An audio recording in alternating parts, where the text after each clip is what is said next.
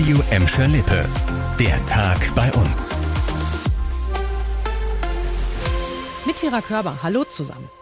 Bisher unaufgeklärte Verbrechen in Gladbeck, Bottrop und Gelsenkirchen könnten bald neu aufgerollt werden.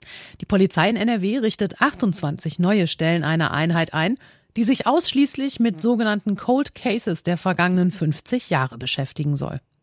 Seit 1970 sind bei der Polizei in Recklinghausen, die auch für Gladbeck und Bottrop zuständig ist, insgesamt 41 Tötungsdelikte unaufgeklärt geblieben. In Gelsenkirchen sind es 15. Die alten Akten sollen in Zukunft neu gewälzt werden, und zwar von Ermittlern, die eigentlich schon im Ruhestand sind. Das NRW-Innenministerium sucht Leute, die Zeit und Lust haben, die alten Fälle nochmal im Detail durchzugehen. Voraussichtlich ab Oktober sollen die 28 neuen Altermittler ihre Arbeit aufnehmen. Welche Fälle genau nochmal unter die Lupe genommen werden, ist noch nicht klar. Zu Beginn des Ausbildungsjahres sind in Gladbeck, Bottrop und Gelsenkirchen immer noch viele Jugendliche ohne Lehrstelle. Das haben uns die Arbeitsagenturen gesagt. Gestern zum 1. August sind viele Berufsausbildungen gestartet. 820 junge Leute in Gladbeck, Bottrop und Gelsenkirchen waren Ende Juli noch auf der Suche nach einer Ausbildungsstelle. Auf der anderen Seite gab es 812 unbesetzte Lehrstellen. Damit ist die Lücke lange nicht so groß wie sonst. In den vergangenen Jahren gab es teilweise doppelt so viele unversorgte Bewerber wie freie Ausbildungsstellen.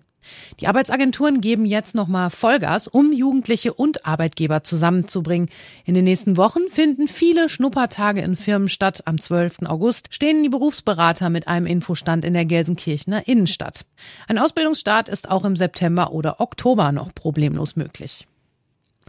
Das war ein arbeitsreicher Sonntag für die Bottropper Feuerwehr. Gleich zweimal brannten gestern Autos auf der A31 und A2. Alle Insassen konnten die brennenden Fahrzeuge rechtzeitig verlassen. Verletzt wurde niemand.